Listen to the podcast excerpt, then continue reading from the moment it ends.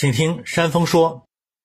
根据上海市人民政府的统一部署，老年综合津贴制度实施之后呢，该市不再实行七十周岁以上的户籍老年人免费交通制度。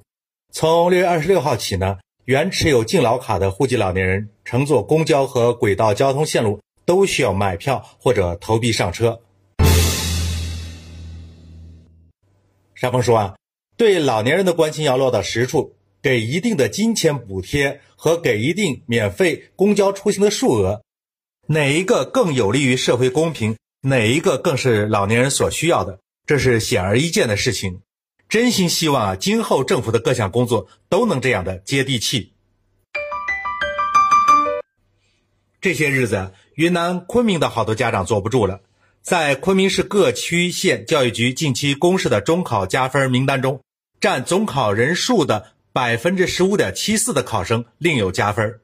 面对家长的质疑，昆明市教育局表示，加分的政策是由十七个单位组成的招生委员会来制定的。如省三好学生的加分政策是由教育部门出台，体育类加分是由体育局出台，少数民族加分是由民中委出台，农村独生子女加分是由卫计委出台，等等等等。每一项五到二十分的配套制定。自执行以后呢，一直没有变。调整加分项和分值设计的方方面面需要上下联动，各部门之间协调进行。为了保证政策的连续性，今年呢不会改变加分政策。山峰说啊，实际上呢，这在昆明已是已经瘦身的结果了。但是今年昆明中考总分是由八百八十分降到了六百分。总分大幅度降低，加分所占的权重是不减反增了。而且，今年昆明中考的历史、思想品德、地理、生物学和信息技术五个学科的成绩合格以上的人，每个学科是按十分来算的。这也就是说，如果获得了二十分的加分，就等同于考了两科的满分。而且，类似的情况在全国各地都存在，只不过是昆明今年的情况呢会更突出一些。如此怪异的现象，为什么就禁止不了呢？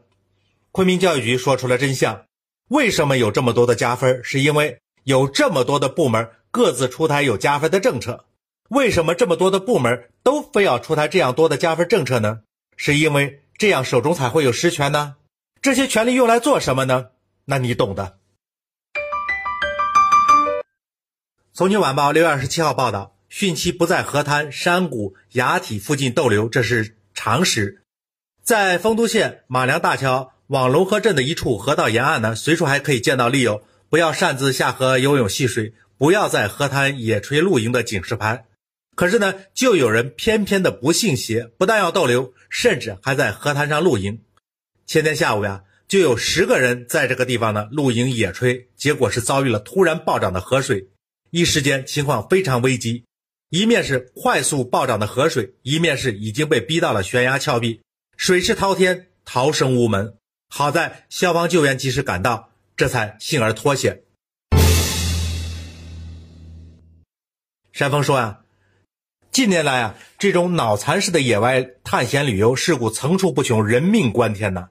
我们也不能说任其自生自灭，不管他们的死活，但是在救下这些人的性命之后呢？一定要给予相应的处罚，要罚的让他们长记性。今年五月底，一段八十四分钟的考研辅导讲座视频在网上流传。视频中，操着一口东北大碴子味的老师张雪峰呢，对考研院校选择、考研流程进行了个性的讲解。网友们戏称这位老师毕业于德云社，甚至还有网友留言：“我还想回去考研。”山峰说啊，张老师的辅导课虽然很吸引人，但是如果仅靠这样的课程才能激发出自己的学习动力，才能明确自己学习的目标，那就很可悲了。首先，这样的老师可遇不可求，不是每个老师上讲台之前都必须要先进德云社去进修的。难道不是张老师们讲课你就不学习了？你学习就是给张老师们学的？何况对于那些学习还要别人提供缺的人来说。张老师就是说的天花乱坠，他除了能听热闹之外，也很难能学出门道来呀。据湖北电视台报道，于女士在武汉打工，业余的时间呢报名学习驾照。没成想呢，上课第一天就与教练发生了不愉快。于女士自己说，上课第一天临近结束的时候呢，教练是以补课为名，将车子呢停到了一片空地，随后就对她动手动脚的，还想对其实施性侵。于女士大声呼救，并表示要报警，没想到遭到了威胁。由于第一天遭受了侵犯，接着呢天气又下雨了，于女士便没有练车。随后，于某发现自己的伞落在了教练车上，就要回去取，教练表示要给送回去。于女士啊，就答应了。没想到是教练进到于女士的房间后，便疯狂的褪去了她的衣服，并对其进行了侵犯。沙峰说啊，遇到这样的事情，电视台不是帮助收集证据，要求法律解决，而是急急忙忙的充当和事佬，不明真相的瞎掺和。于女士不过是一面之词，电视台怎么就可以认定是事实呢？于女士自称当天被教练骚扰了。为什么当时不报警？驾校的教练能威胁到她什么呢？最不可思议的是，为什么她第二天还让教练上家去送雨伞？这不是缺心眼吗？现代快报报道，南京鼓楼区中山北路三牌楼附近发生一起抢夺未遂案。很快呢，涉嫌抢夺的杨某被警方抓获。当被抢的受害人沈女士听说杨某是一个流浪汉的时候呢？顿起恻隐之心，向警察求情放人，还想再给他一百块钱。山峰说：“啊，杨某是不是流浪汉，不能仅凭他自己说。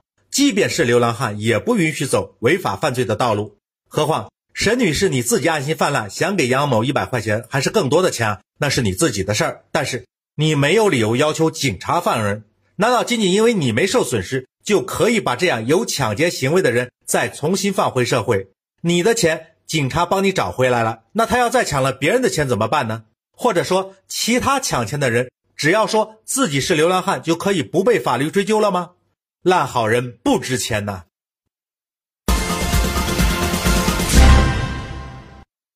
接下来请听山峰评。明星官员湖北恩施巴东县的县委书记陈新甲从地上折腾到了天上。六月二十号呢，他从。三千米的高空跳伞为巴东县的旅游代言之后呢，他在他的朋友圈里更新了自己的状态，说：“这是我人生第一次飞翔，在三千米的高空俯瞰巴东壮丽的山川、田园、河流。”我们关心的呀，是陈书记这次活动呢，是纯粹自费呢，还是用了公款，还是由企业赞助他本人？如果是自费，那无话可说，尊重他的选择；如果是用的公款，那请问是否走了正常的程序？县委书记也不能太任性。如果是有企业赞助，那请陈书记自己对照学习一下相关的纪律条例，花企业的钱满足自己的享受，哪怕结果是宣传了当地的旅游业，这种行为是不是党的纪律所允许的？作为一名县委书记这么做合不合适？虽然陈书记说是为巴东代言，可是他在朋友圈里体现的是他个人的感受。